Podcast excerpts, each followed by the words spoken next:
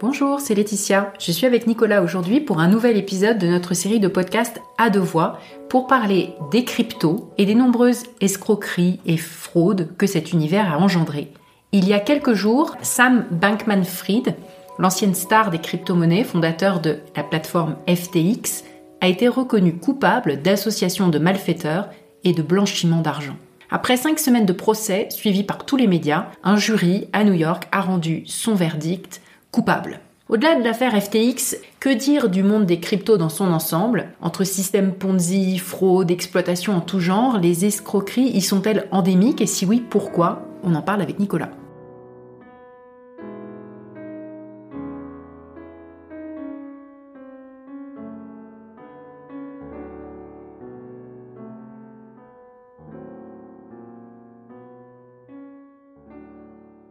Alors Nicolas, euh, je, voudrais bien t'entendre un peu sur l'affaire elle-même. D'abord peut-être rappeler pour ceux qui ne connaissent pas grand-chose des, plateformes de crypto-monnaie et de cet univers-là, qu'est-ce que FTX ou qu'était FTX Donc cette euh, société euh, qui a grandi à toute vitesse en quelques années et qui a fait faillite en novembre 2022 suite à la découverte, enfin suite au, au défaut de paiement engendré par les détournements de son fondateur Sam Bankman-Fried. Qu'est-ce que cette affaire euh, sont Est-ce que tu as une idée des, montants impliqués? Est-ce que tu peux peut-être nous faire un petit récapitulatif de l'affaire elle-même? Alors euh, c'est une affaire compliquée, c'est difficile de la récapituler en quelques minutes, mais en substance, FTX est une société euh, dont, dont, la maison mère était immatriculée aux Bahamas, dont les origines remontent aux années 2018-2019, c'est-à-dire à la veille de ce qui a été notamment pendant la pandémie de Covid-19 euh, une, sorte d'explosion du marché des cryptos et d'emballement de la spéculation autour des cryptos. Et, euh, et le métier de cette euh, entreprise FTX, c'était d'organiser une bourse d'échange, en fait, de permettre à, à n'importe qui qui s'inscrivait sur la plateforme d'acheter ou de vendre des cryptos de toutes sortes, y compris en empruntant de l'argent à FTX pour, pour ce faire, euh, pour euh, ce qu'on appelle un effet de levier, c'est-à-dire pouvoir acheter plus et, n'avoir qu'à rembourser une dette euh, et empocher donc l'essentiel des, plus-values si, le cours de la crypto-monnaie qu'on a acheté a monté. Et, et, et, cette plateforme, elle est vraiment, enfin cette bourse d'échange, cette place de marché en quelque sorte, elle est, elle est devenue très visible, très centrale dans l'écosystème des cryptos en 2020-2021. Pendant la pandémie, en fait, tout d'un coup, tout le monde s'est tourné vers les crypto-monnaies. Il y a eu une espèce d'emballement à la fois médiatique et puis peut-être que les gens avaient rien à faire chez eux confinés et ils se sont intéressés aux cryptos. Voilà. Et beaucoup d'argent aussi lié à la baisse des taux d'intérêt, hein, la, la politique monétaire expansionniste.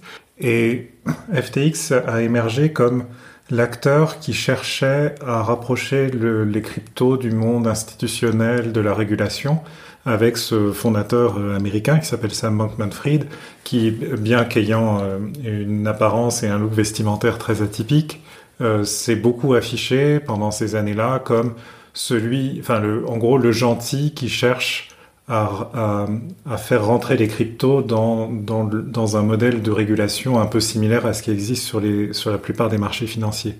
Et donc il s'est beaucoup affiché à Washington avec des membres du Congrès, il s'est affiché avec euh, l'ancien président Bill Clinton, avec Tony Blair, il s'est affiché avec des, des stars euh, du, du, sport ou de la musique euh, qu'il a payé très très cher. Et plutôt euh, marqué à gauche parce qu'il soutenait le Parti démocrate, donc il était vu par, on va dire, les gens bien pensants du monde des médias, etc., comme on dit en anglais the good guy, le, type qui finance des bonnes causes, etc. Et alors, il a un peu, il a un peu déçu tout le monde parce que qu'est-ce qui s'est passé Qu'a fait the good guy? Alors, c'est encore une fois, c'est une histoire compliquée, c'est-à-dire c'est l'histoire en fait de deux entreprises liées l'une à l'autre par par plein de liens euh, qui, qui, les ont toutes les deux menés à leur père. Donc il y a FTX, qui est le, la, la, place de marché euh, sur laquelle n'importe qui pouvait s'inscrire pour spéculer euh, sur des cryptos. Et puis il y a, il y a une autre entreprise qui s'appelle Alameda Research, euh, qui a été aussi fondée par Sam Bankman-Fried, mais qu'il ne dirigeait plus à l'époque de, de l'effondrement de tout ça, et qui est euh, plus, plutôt, qui ressemble plutôt à un hedge fund, c'est-à-dire c'est une, une entreprise qui elle-même spéculait sur la place de marché FTX. Et la coexistence des deux est assez logique en fait, parce que pour faire émerger une place de marché de, euh, de, de, titres financiers, euh, il faut bah, il faut qu'il y ait de l'offre et de la demande en fait. Et au début, euh, la, la, plupart des places de marché émergent parce qu'il y a des acteurs qui, qui jouent un rôle très important de, de d'injection de liquidité à la fois du côté de l'offre et de la demande, c'est-à-dire ils achètent euh, quand il y a un trop plein de d'offres et ils, ils, vendent quand il y a un trop plein de demandes pour essayer d'équilibrer et de, et de faire en sorte que la place de marché se développe de façon harmonieuse et soutenable. Et donc euh, euh, et en fait, FTX, FTX est, même né d'Alameda, c'est-à-dire Alameda était un, hedge fund qui spéculait sur les, différences de prix, qui faisait de l'arbitrage financier en fait sur les différences de prix de crypto, c'est-à-dire ils achetaient des bitcoins un peu moins chers au Japon parce que le cours du bitcoin au Japon était un peu plus faible. Ils organisaient euh, un transfert de liquidité vers les États-Unis où aux États-Unis ils revendaient les bitcoins un peu plus cher et ils empochaient la différence au passage. En gros, c'est ce que Alameda a fait pendant les premières années de son, activité. Et tous ses membres fondateurs, y compris Bankman-Fried, étaient d'anciens traders en fait qui venaient du monde des hedge funds et qui s'étaient spécialisés dans ce type d'arbitrage. Et au bout d'un moment, beaucoup de gens ont dû leur demander, mais est-ce que moi aussi je peux faire ça? Et donc ils ont dû commencer à aménager une sorte de d'excroissance d'Alameda, qui était une, une, une, plateforme sur laquelle des tiers pouvaient venir faire la même chose qu'Alameda. Et, finalement, FTX a, a grandi beaucoup plus qu'Alameda et est devenue l'entreprise de référence dans cet écosystème, avec Alameda qui était sur le côté et qui se contentait de voilà de de, de faire le, ce qu'on appelle le market maker, c'est-à-dire de, de de faire de l'offre et de la demande en, en fonction de. On n'a jamais trop bien compris ni, comment, ni, ni, avec quelle motivation en réalité. Mais ce qui s'est passé, c'est que euh, FTX était une, une, place de marché, donc sur, sur des clients venaient s'inscrire, euh, déposer de l'argent ou emprunter de l'argent pour spéculer. Et donc c'était beaucoup plus sur le, sous le feu des projecteurs et, et beaucoup plus sujet potentiellement à de la régulation. Et c'est pour développer FTX et protéger FTX que Bankman-Fried, semble-t-il, s'est beaucoup immiscé dans le monde des régulateurs pour euh, discuter de, voilà, de comment faire rentrer tout ça dans le droit chemin. À côté de ça, Alameda, comme la plupart des hedge funds, était complètement non régulé et faisait un peu ce qu'il voulait. Euh, et notamment, Alameda a beaucoup euh, a, décaissé beaucoup d'argent pour payer, pour faire des dons à des partis politiques, démocrates mais aussi républicains, euh, pour pour investir dans d'autres entreprises, des, acheter des, des, actifs qui étaient très peu liquides, et puis faire un peu tout et n'importe quoi, c'est-à-dire acheter des appartements aux Bahamas pour loger toute l'équipe dirigeante, acheter des voitures, acheter louer des yachts, etc., faire des soirées.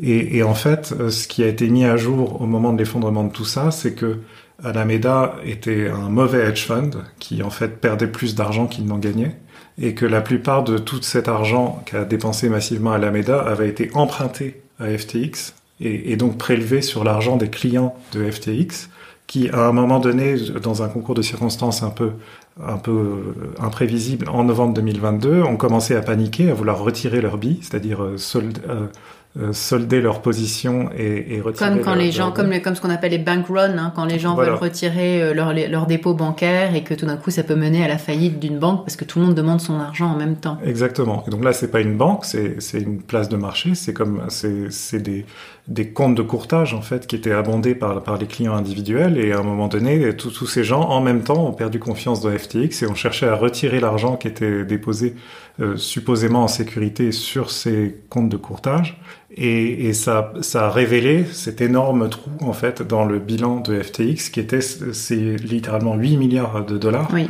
qui avaient été transférés euh, de façon très discrète de FTX à Alameda et dépensés par Alameda, soit dépensés complètement, soit investis dans des actifs qu'ils qui ne pouvaient pas vendre et liquider pour, euh, pour euh, transférer l'argent dans l'autre sens. Oui, parce que parallèlement à ça, le cours des crypto-monnaies s'est effondré, donc cet argent qui avait été emprunté, c'était impossible de le récupérer, puisque le, la valeur s'est vraiment littéralement volatilisée, en fait, puisque oui. le cours euh, a Elle, elle, elle s'est volatilisée pour trois raisons. Hein. Elle s'est volatilisée parce qu'elle a été dilapidée dans sans retour en fait dans des alors apparemment c'est quelques centaines de millions hein, tout oui. au plus parce que c'est quand même difficile même quand on mène un train de vie luxueux de dépenser des milliards en l'espace de quelques années donc si on est plutôt sur des centaines de millions qui ont été euh, dilapidés, dilapidés euh, notamment le, le, la résidence aux Bahamas dans laquelle mmh. il a, dans laquelle il vivait avec euh, toute sa cour mais euh, mais il y a aussi euh, surtout enfin la deuxième raison ensuite voilà il y, y, avait il y avait une partie de cet argent qui était placé dans des dans des crypto actifs qui ont perdu énormément de valeur en 2022 et puis ensuite il y a une partie de cet argent qui était investi dans d'autres sociétés mais dont les titres ne pouvaient pas être vendus comme ça du jour au lendemain, provoquant ce qu'on appelle une crise de liquidité. C'est-à-dire, euh, il y avait des actifs en face, mais pas des actifs liquides, et comme les gens demandaient, comme les clients de FTX demandaient de la liquidité, ben, il y avait une... Euh, et une troisième raison? Non, les trois raisons, c'est ça, c'est dilapider, investi dans des cryptos qui avaient perdu euh, l'essentiel de leur valeur et investi dans des actifs non crypto mais qui pouvaient pas être liquidés comme ça du jour au lendemain. Et donc le tout, euh, en gros, fait 8 milliards de dollars et, le fait, l'impossibilité de transférer ces 8 milliards de dollars en, monnaie sonnante et trébuchante pouvant être transférés aux clients de FTX qui souhaitaient récupérer leur billes a incité FTX à chercher des solutions d'injection de, de, de liquidité qu'ils n'ont pas trouvées et finalement à déclarer la cessation de paiement, ce qui a provoqué la prise en main de la société par un liquidateur qui s'appelle John Gray, qui est, qui est, une superstar de la liquidation d'entreprises en difficulté, parce que c'est lui qui a liquidé Enron, euh, notamment. Mm. Alors justement, une autre entreprise Enron, à scandale voilà, exactement. En, Ça, fait, ça fait là de FTX l'un des, l'un des plus grands scandales financiers euh, de l'histoire, notamment avec Enron, puisqu'on mm. parle de montants qui, qui sont de plusieurs milliards. Quels sont Il y a eu sept, euh, sept chefs d'accusation hein, contre Sam Bankman-Fried. Euh, Peut-être pour clarifier les choses, en fait, quels sont les délits commis? C'est-à-dire que euh, non, on peut pas euh, prendre, enfin, ou emprunter de l'argent sans rien dire dans une société pour le dépenser pour faire autre chose, même si c'est des bonnes choses. et, et, et ça, ça se passe pas comme ça. Donc ça, c'est une des choses. Juridiquement, de quoi s'agit-il? De quel, quel type de délit? Bah, C'est difficile de de traduire euh, les, les, délits en droit pénal américain, parce que là on est sur un procès pénal hein, mm. euh, dans l'État de New York, euh, donc où la, la euh, l'accusation était faite par le procureur de, de enfin l'un des procureurs de l'État de New York, celui qui s'occupe du de, de, de, Manhattan et notamment de toute la de, de, tout le secteur des services financiers. Euh, et puis la défense était faite par les avocats de Bankman-Fried, mais comme c'est du pénal, la, la qualification des, des, des délits pénaux est tr très précise et, et, et, très marquée par la culture locale. Donc mm. c'est assez difficile, en fait de prendre un délit américain et de le faire rentrer dans une case euh, exactement dans une case de délit pénal français. Mais en gros, c'est ce qu'on appelle de l'abus de confiance. C'est-à-dire j'ai dit aux gens euh, quelque chose et, et, et en fait c'est autre chose qui s'est passé et je me suis servi de leur argent pour pour quelque chose qui n'était pas prévu.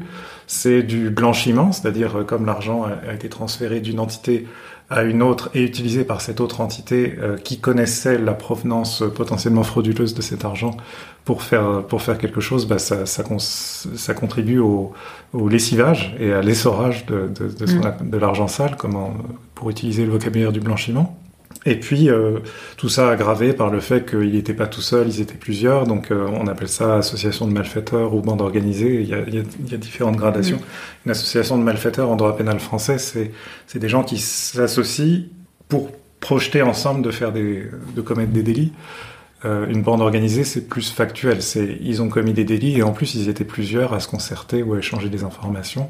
Et là, et ils étaient effectivement plusieurs, sauf que les autres ceux qui ont été pris dans les filets du procureur de l'État de New York ont choisi, comme c'est possible dans le système pénal américain, de coopérer avec l'accusation, c'est-à-dire de révéler tout ce qu'ils savaient et de témoigner à charge contre euh, bah, celui qui était le principal responsable, et, et, tout ça en échange de leniency, c'est-à-dire de peines allégées, euh, voilà, qui sont qui sont pas encore. Oui, alors notamment l'ancienne CEO et ancienne euh, girlfriend de Sam Bankman-Fried, qui était CEO de Alameda, mmh. qui a avec voilà une poignée d'autres de ces de ces malfaiteurs qui qui ont œuvré avec Bankman-Fried, fait des témoignages accablants, détaillés, précis pendant que Bankman-Fried, lui, qui a, lorsqu'il a euh, pris la parole euh, à, la, à la barre, euh, a répété quelque chose comme 140 fois je ne me souviens plus, je ne me souviens plus, je ne me souviens plus, je ne me souviens plus, quand il n'était pas en train de, bah, de comment dire, en, en, en, plein pris en flagrant délit de, de contradiction, de mauvaise foi, de mensonge, etc. Hein, tout ce qui tout ce qu'il pouvait oui, faire. Oui, il faut préciser d'ailleurs, c'est un point important de, de procédure pénale américaine, c'est que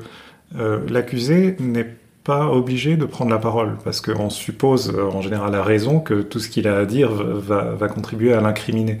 Et donc il y a cette protection constitutionnelle très importante aux États-Unis, c'est qu'on a le droit de ne pas témoigner à charge contre soi-même.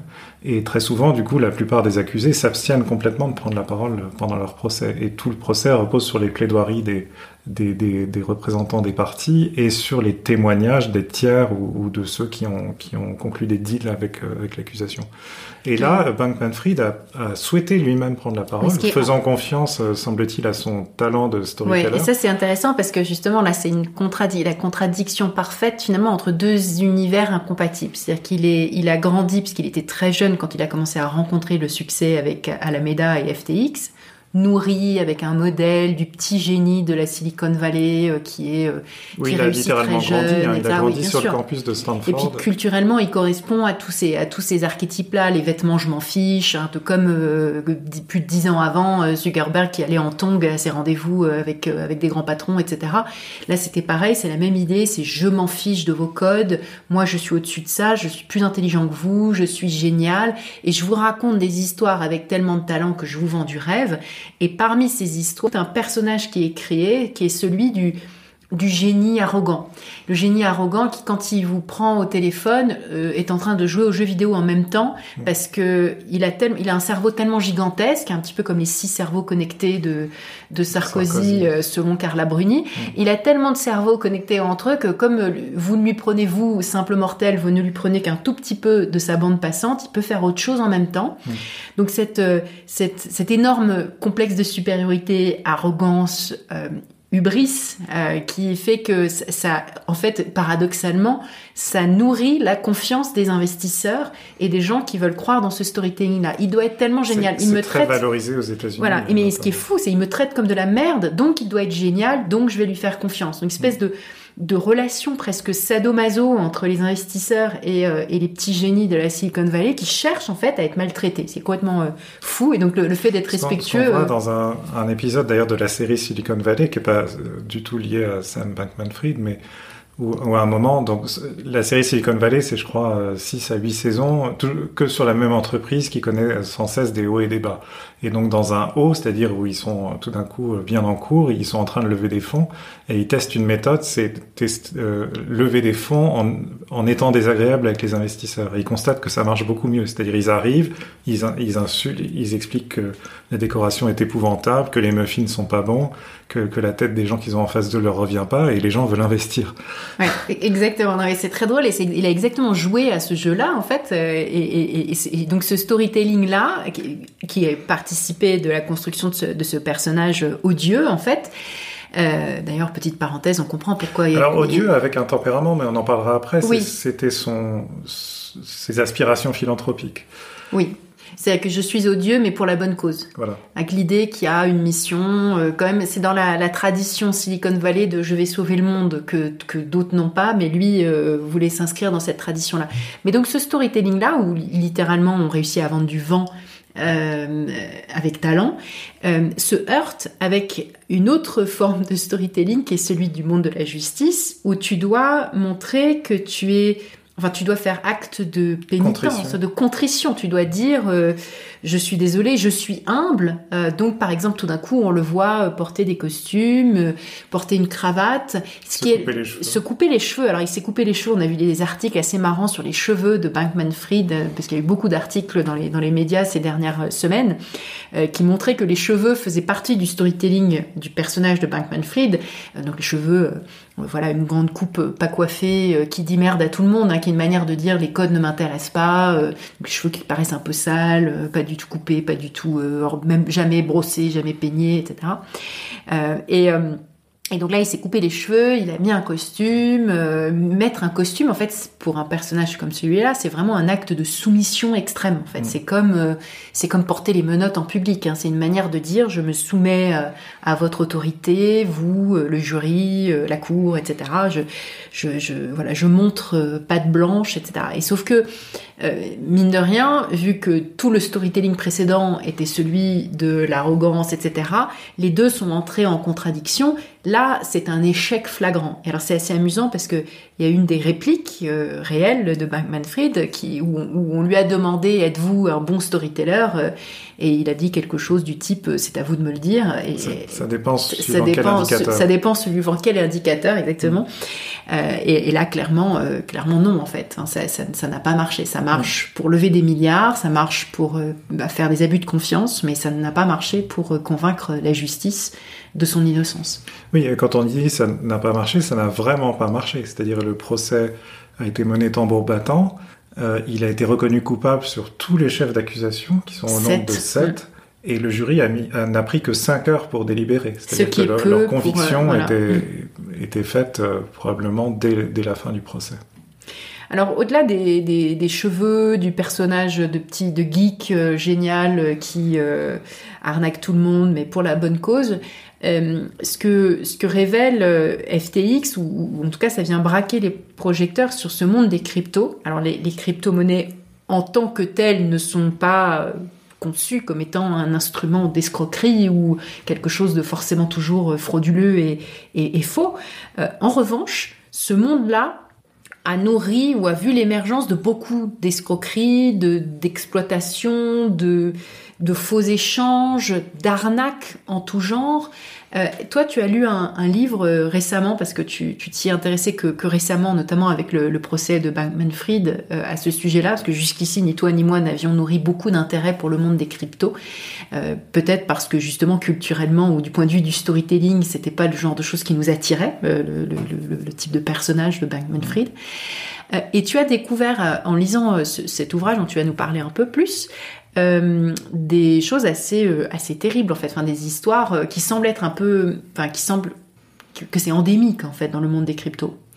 Oui, alors, je, enfin, je précise, hein, les cryptos, moi, je m'y suis jamais beaucoup intéressé. J'ai cherché à comprendre assez tôt. Je, je, me suis fait mon, mon schéma mental de ce que sont les cryptos. Euh, je comprends l'attrait des cryptos pour les ingénieurs euh, spécialistes d'architecture logicielle qui voient une façon différente d'orchestrer les dynamiques de réseau avec des systèmes d'incitation des participants, etc. Euh, sauf que moi, ce qui m'a toujours intéressé dans les technologies numériques, c'était les applications dans le monde réel. Et jusqu'ici, euh, on, la plupart des gens qui, qui se déclarent eux-mêmes passionnés de crypto, soit parce qu'ils sont entrepreneurs dans les cryptos, soit parce qu'ils sont investisseurs dans les cryptos, soit parce qu'ils sont spéculateurs dans les cryptos, euh, c'est un peu la, solution que leur posent toujours les journalistes, la question que leur posent toujours les journalistes ou quiconque cherche à mieux comprendre ce que tous ces gens sont en train de faire. C'est oui, mais concrètement, quelles sont les applications dans le monde réel?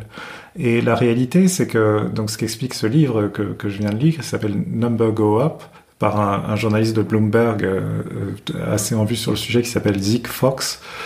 Euh, il explique que lui-même est rentré dans ce sujet. Alors, son fil directeur, c'est une autre entreprise que FTX. C'est une entreprise qui s'appelle Tether, qui opère, dans la proposition de valeur, est ce qu'on appelle un stablecoin, c'est-à-dire un cryptoactif dont la valeur reste stable par rapport au, dollar ou à la plupart des autres monnaies ou, les plus importantes monnaies nationales, l'euro, le, la livre sterling, etc.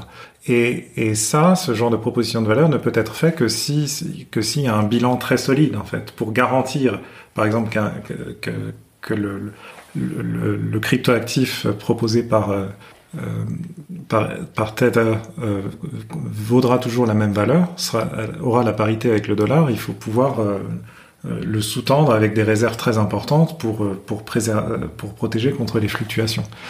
Et il y a un grand mystère que Zig Fox en enquête et qui n'a d'ailleurs toujours pas résolu. Et quelles sont les réserves Qu'est-ce que Tether possède qui leur permet, qui leur a permis jusqu'ici d'à peu près garantir la stabilité de leur stablecoin par rapport au dollar? Et donc il est rentré là-dedans, en fait, et il dit voilà, moi, moi j'étais, j'avais un mandat de mon rédacteur en chef qui me disait fais une enquête sur Tether. Et donc il explique que, que, son enquête sur Tether le mène aux quatre coins du monde. Il cherche à rencontrer les dirigeants de Tether. Il rencontre au passage plein, plein d'autres personnages pittoresques, notamment Bankman-Fried, qui lui, alors que les, les dirigeants de Tether sont inaccessibles, invisibles, limite inconnus parfois. Lui, par contre, euh, se précipite devant tous les micros. Saute, saute sur tous les journalistes pour leur expliquer sa vision d'un monde des cryptos euh, mieux régulé, plus apaisé, plus proche, qui, qui, qui rend service au monde réel, qui, qui, qui alloue des, des, des, moyens à la philanthropie, etc. Et donc, euh, et en fait, son, son enquête à Zig Fox, c'est un peu une sorte de rendez-vous manqué. C'est-à-dire, il dit, moi, je partais pour enquêter sur Tether, je me suis retrouvé à, à, à, documenter tout ce qui se passe dans les cryptos, sauf le, sujet qui m'intéressait au début, parce que ça reste mystérieux. Sauf que le, tout ce qu'il a découvert dans le monde des cryptos était en fait absolument hallucinant et que ça, a, ça, a nourri son livre finalement. Qui, voilà, et qui, est un livre par ailleurs assez drôle, parce que c'est un journaliste qui écrit avec une plume très mordante et beaucoup d'humour. Et donc ça l'emmène, voilà, il va participer à des grandes conférences et des grandes soirées sur des yachts à Miami. Il achète des NFT de, de singes euh, de, euh, au, au grand désespoir de son épouse et de, sa mère, à qui il explique, à qui, il essaie de démontrer que ça a de la valeur et elle le croit pas une seconde, euh, à juste titre d'ailleurs, parce que parce que cette valeur est très vite perdue. Euh, mais il, voilà, il dit voilà tout au long du livre, il dit je cherche à comprendre quelles sont les applications dans le monde réel, parce que jusqu'ici la seule application que j'ai vue, c'est les gens spéculent, ils achètent des cryptoactifs, ils les revendent un peu plus cher ou parfois ils perdent de l'argent. Ou un peu comparable à ce qu'on peut voir dans le monde de l'art, c'est-à-dire euh, une manière de signaler qu'on fait partie d'un club exclusif et très restreint auquel toi, personne ordinaire, tu n'auras jamais accès. Donc c'est une manière de dire je fais partie de ce club-là. Oui, et il explique d'ailleurs que c'est un club pas très agréable, c'est des gens pas très intéressants, souvent pas très intelligents, extrêmement arrogants, euh, surtout des hommes euh, qui s'intéressent essentiellement à à faire la fête tout le temps, à avoir plein d'argent, à consommer de la drogue, euh, à, euh, bref, des, des choses. alors lui, il a acheté un NFT, un, un, NFT singe, et alors tu m'as raconté un truc assez amusant qui était que quand tu es acheteur de NFT, tu n'es finalement, tu n'as jamais la reconnaissance de tes pairs. Exactement. Alors c'est un, un chapitre très drôle, c'est parce que pendant la première moitié du livre, il rencontre plein de gens dans les cryptos, il leur pose des questions, et tous ces gens lui disent oui, mais tant que tu possèdes pas toi-même des cryptos, tu peux pas comprendre le monde des cryptos. Donc euh, on ne considère pas comme légitime à écrire sur le sujet. Et donc par souci, voilà, comme un vrai journaliste d'investigation. je vais m'acheter mon passeport de, de, de, pour être accepté dans le monde des cryptos et je vais, je vais prouver que j'ai acheté un NFT. Donc il, il dit alors le, premier club de NFT c'est les Bored Apes, euh, Bored Ape Yacht Club. Donc c'est des, des images de singes, un singe avec une moue un peu renfrognée, d'où le nom, un singe qui s'ennuie. Et donc il y en a, il y en a toute une série, voilà. Et, il y a eu un phénomène de club autour de, de, de ces NFT. Euh, un, NFT, c'est un titre de propriété sur une image virtuelle. Euh, mm. Par ailleurs, difficile à comprendre. Mais tout ça, ça fait très Dada, en fait. Ça fait très, euh, ça fait très Marcel Duchamp, en fait. On dirait, on, dirait qu'un jour, quelqu'un a fait une blague pour se moquer du monde entier, et puis qu'il y a des gens qui l'ont acheté et ont dit quel chef-d'œuvre, je, je, vais mettre 20 000, 30 000, 50 000 dollars. Alors quand il commence à s'intéresser à ça, le, le, le, Board Ape Yacht Club est inaccessible. Euh, tous les singes sont déjà euh, possédés par quelqu'un et le prix pour les acheter sur le marché secondaire est beaucoup trop élevé. Donc il s'intéresse à une sorte de sous-club qui est le... alors je sais plus comment ça s'appelle, ça s'appelle les, les, singes moches en fait. C'est les mêmes singes mais qui ont été attaqués à l'acide ou, ou, dévorés par des vers, etc. Et, et ceux-là valent un peu moins cher parce qu'ils sont plus moches. Donc il en achète un, à peu près 20 000 dollars. D'abord, il, discute avec son épouse, il dit voilà, je vais prendre une partie substantielle de notre épargne pour les besoins de mon enquête, sinon je serai jamais pris au sérieux, qu'est-ce que t'en penses? Rassure-toi, c'est juste pour aller à une soirée dont l'accès est réservé aux détenteurs d'un de, ces NFT, et, et, dès que je sors de la soirée, je le revends, et euh, avec l'espoir qu'il n'aura pas perdu trop, trop. de valeur l'intervalle de cette soirée. Donc il achète un, un, un singe moche à, à 20 000 dollars, et ensuite, il dit effectivement, il y a un problème de reconnaissance. C'est-à-dire, au début, j'étais tout content d'avoir mon singe moche. Je me dis, ça y est, j'y suis là. Il explique d'abord le parcours des combattants. C'est parce qu'il faut changer des dollars en, en, en, en crypto-monnaie. Donc, il faut passer par Tether. C'est, il faut installer une extension Chrome qui se reload pas automatiquement. Donc, il faut réinstaller Chrome 15 fois. Enfin bref, il dit, c'est, il dit, je comprends pas pourquoi c'est un tel cauchemar. C'est un enfer de design, en fait. C'est un enfer. Donc, au bout de cet enfer, il est content. Il a enfin son singe. Il l'envoie à sa mère sur WhatsApp. Il dit regarde, je possède ce singe. Et elle, elle lui renvoie la même image et elle dit regarde moi aussi. Et donc, il dit ok, donc j'arriverai pas à impressionner ma mère avec ça. Ensuite il va à la soirée, il monte son singe et là tout le monde le prend de haut parce qu'il a acheté l'un des moins chers. Et les autres disent ouais mais t'as un singe à 20 000, moi j'ai un singe à 50 000, donc euh, pourquoi je devrais te parler? Et donc à la fin il dit euh, c'est vraiment un deal pourri quoi. C'est je, n'ai la reconnaissance ni des outsiders comme ma mère ou mon épouse, ni, des, insiders, qui me prennent de haut parce que j'ai acheté le singe le moins cher. Euh, finalement, à quoi sert ce singe? Donc, il se dépêche de, sortir de la soirée, de le revendre. Il perd d'ailleurs un peu d'argent, euh, en partie parce que le singe a perdu de la valeur dans les quelques jours où il l'a possédé, euh, mais aussi parce que à chaque étape du processus, il doit payer des frais à, à tout un tas d'intermédiaires. Et, et, donc, à la fin, il se dit c'est complètement stupide. Avec ma carte de crédit Mon Amex, chaque fois que je l'utilise, ça me rapporte de l'argent. Et là, chaque fois que j'utilise les cryptos pour acheter un singe virtuel dont tout le monde se fout, euh, je perds ça, ça, me coûte de l'argent en frais irrépétibles, etc. Bon, bref, donc, euh, donc effectivement, il dit tout, tout ça est complètement débile. Et, et, donc, il continue sa quête du vrai usage des cryptos. À quoi ça sert vraiment, à part à spéculer ou, ou à se sentir appartenir à un club où, où, où il n'y a même pas vraiment de reconnaissance en interne? Les gens veulent juste aller sur des yachts, prendre de la drogue. Et à la fin, et c'est le chapitre le plus, le plus euh, terrible en fait, il, il, finit par découvrir à quoi ça sert euh, Tether en l'occurrence. Il dit voilà, il y a toute une industrie. Il, se déplace au Cambodge pour euh, faire un, reportage sur toute une industrie de l'extorsion où il y a des immeubles entiers gardés par des, des, hommes armés qui travaillent pour des mafias chinoises au Cambodge, enfin dans, dans certaines villes du Cambodge. Et dans ces immeubles se trouvent des, des, immigrés, surtout vietnamiens, qui sont venus au Cambodge euh, parce qu'on leur a fait miroiter des, des postes intéressants dans l'industrie du tourisme ou, ou, de, ou, du service client à distance, etc. Et quand ils arrivent, c'est un peu comme le, c'est du trafic. Euh, c'est de la traite humaine. C'est de la traite humaine. En fait, on leur confisque leur passeport, on les enferme dans un immeuble et on leur dit voilà, tu as 10 téléphones portables. Avec chacun de ces 10 téléphones portables, tu vas nouer une relation avec euh, quelqu'un de riche euh, en Occident que tu vas contacter euh, un peu au hasard au début sur, sur, un malentendu et puis essayer de nouer une relation avec eux. Et tu vas les convaincre d'investir euh, dans les cryptos.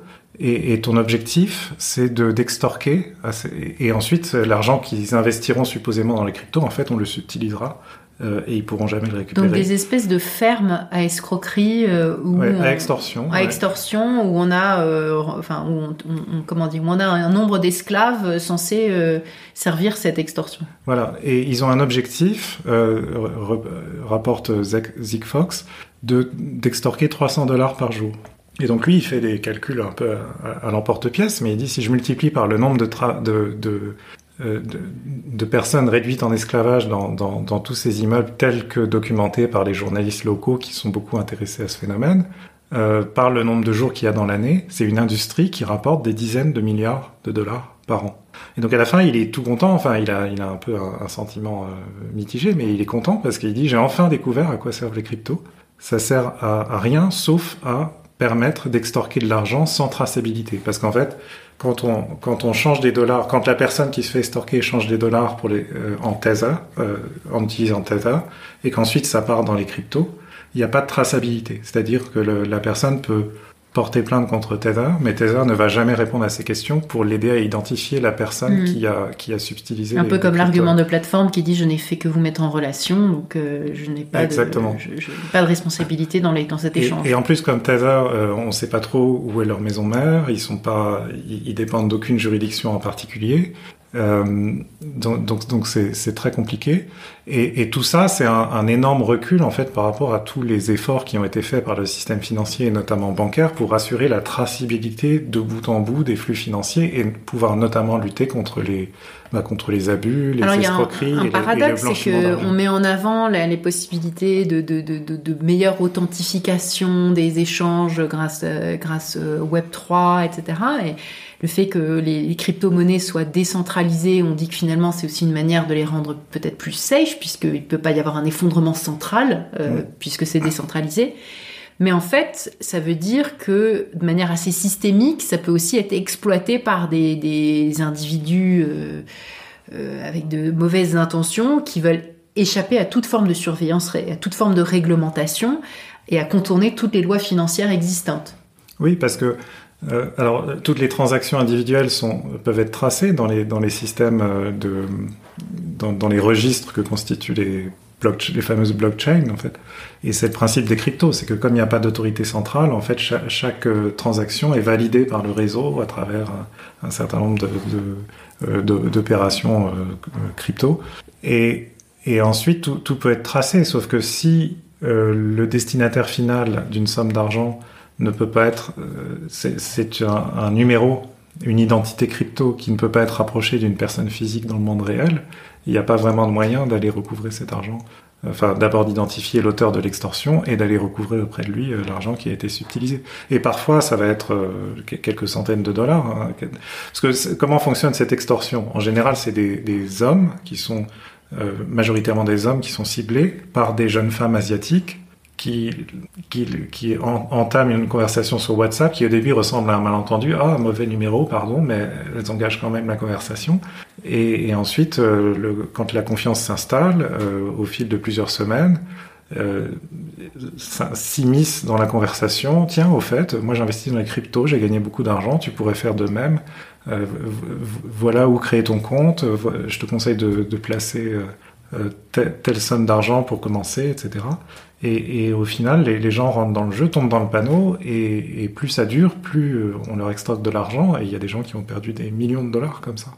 Alors, mais au-delà des fermes à extorsion euh, opérées par des esclaves, il y a eu beaucoup d'influenceurs, Instagram, TikTok, etc., y compris des personnalités célèbres, des acteurs qui ont été euh, voilà on faisait des, petits films pour raconter euh, comment ils investissaient dans les crypto-monnaies etc donc il y a pas mal de gens qui ont été un peu impliqués euh, dans un certain nombre de, scandales est-ce que là aussi c'est quelque chose qui est vraiment massif ou est-ce que c'est ça reste relativement anecdotique la quantité de personnes célèbres impliquées dedans?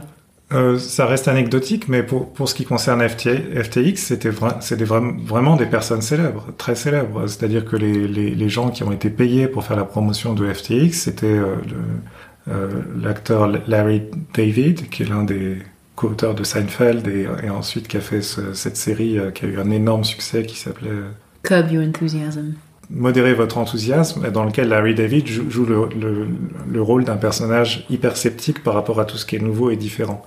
Et donc il est mis en scène dans un clip euh, publicitaire pour FTX qui a été projeté lors du, de la finale du Super Bowl, euh, je sais plus en 2020 ou 2021, donc qui est le qui, est en gros l'une des publicités les plus vues de, dans, le paysage audiovisuel américain. Quand c'est projeté euh, à la mi-temps du Super Bowl, c'est vu par des, centaines de millions de personnes.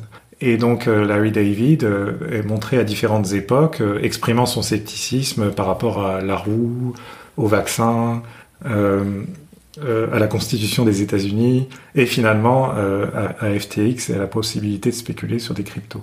Donc il y a lui, alors il y a quoi? Il y a Katy Perry, il y a Orlando Bloom, il y a le grand joueur de foot américain Tom Brady, qui a touché des, je crois, 50 ou 60 millions de dollars de FTX pour apparaître dans une dans une, dans une pub. Euh, et tous ces gens-là, bah, je pense qu'ils ont, ils sont profondément embarrassés d'avoir eu leur image associée à ce qui, ce qui s'est avéré être un château de cartes et, et, un, et un, schéma de, de, délinquance financière et un dispositif de délinquance financière à grande échelle. Mais à mon avis, jusqu'ici, à, à, ma connaissance, leur, leur responsabilité n'a pas vraiment été mise en cause. C'est probablement très compliqué de la mettre en cause. Et probablement que eux, ils ont décidé de ne pas prendre la parole du tout. Ils sont évidemment protégés par des attachés de presse euh, extrêmement non, ils ont été payés pour faire des publicités. Bon, après, c'est vrai que leur, leur responsabilité euh, juridique est pas, enfin, est limitée, mais mm. leur, mais leur image, par contre, est fortement entachée. Mm. Et beaucoup de personnalités, on a. Enfin, maintenant, aujourd'hui, j'ai l'impression que les gens cherchent un peu à, à s'éloigner de ce monde-là. Est-ce que finalement euh, toute cette spéculation, est-ce que est-ce qu'elle est en train de prendre fin ou bien est-ce que c'est une histoire de flux et de reflux et ça peut revenir au galop? Parce que Tether est toujours là, mm. il y a toujours euh, de la spéculation, même si les cours sont bien plus bas qu'ils ne l'étaient, ça s'est pas arrêté et puis euh, ce club pourra repartir de plus belle. Qu'est-ce que tu en penses toi en tant que sceptique euh, Est-ce que tu penses que est-ce que, est, ce que tu penses que c'est un peu la fin d'un monde ou la fin d'une époque ou est-ce que au contraire va arriver une phase de normalisation, peut-être aussi de, de, de, nettoyage, peut-être de réglementation, peut-être de surveillance accrue qui permettra d'assainir cet univers-là bah, euh, Moi, la raison pour laquelle je suis sceptique, c'est que euh, Zig Fox, dans son livre, explique assez bien qu'il y, y, a eu trois grandes périodes dans les cryptos, en fait. Il y a une première période qui était les pionniers des cryptos, l'invention du Bitcoin, l'idée qu'on allait créer une alternative au dollar et pouvoir s'affranchir du système bancaire. Et donc c'était un monde des cryptos très focalisé sur remplacer l'argent, remplacer la monnaie, avec un système où la confiance serait distribuée entre les participants plutôt que accordée à, quelques à une banque centrale ou une mm. banque centrale. Ensuite, euh, euh, et il y avait ce système. Euh, dès l'origine, dans, dans, le dispositif du Bitcoin, ce système d'incitation à participer. C'est-à-dire, plus tu participes pour contribuer à valider les transactions opérées par les autres, euh, plus tu contribues ainsi à disséminer la confiance dans le réseau, et plus tu es récompensé, euh, on t'accorde des bitcoins supplémentaires, suivant le dispositif du minage. et, et ensuite, plein de gens se sont dit, mais pourquoi ça ne s'appliquerait qu'à l'argent? On peut faire ça avec plein de choses. En fait, partout où il y a un réseau qu'il faut faire, qu'il faut développer, on peut inciter les premiers participants à contribuer au développement du réseau en, les, en les récompensant avec des tokens, des, jetons qui prennent de la valeur à mesure que le réseau est, de plus en plus utilisé. Et là, on est rentré dans la deuxième période qui était celle des earnings. C'était, je vois, je vais lancer une, société dont le mode de développement va être par l'incitation des participants à, à, contribuer au développement de la société. Et pour ça, je vais, euh, vous pouvez acheter un jeton qui va prendre de la valeur. Et donc, beaucoup d'entreprises comme ça se sont financées en émettant des jetons que les gens ont achetés et la plupart de ces entreprises, explique Zigfox, c'est qu'elles ont pris l'argent, puis elles n'ont rien construit du tout. Et les fondateurs sont partis avec l'argent sans, sans, rien faire de particulier. Et il y a eu très peu de répression de ces, de, de ces tromperies. Donc c'était un peu, c'était le Far West en fait. Oui, c'était déjà le Far West. Et ensuite, les gens ont fini par comprendre que voilà, souscrire à une ICO, acheter des jetons, c'était pas euh, il n'y avait absolument aucune garantie euh, et aucun moyen de savoir si c'était du lard ou du cochon, en gros. Et donc, on est rentré dans la troisième période où là, le monde des cryptos s'est en quelque sorte replié sur euh, de la pure spéculation. C'est-à-dire qu'il y avait tous ces, il y avait plein de mille et une raisons d'émettre des jetons.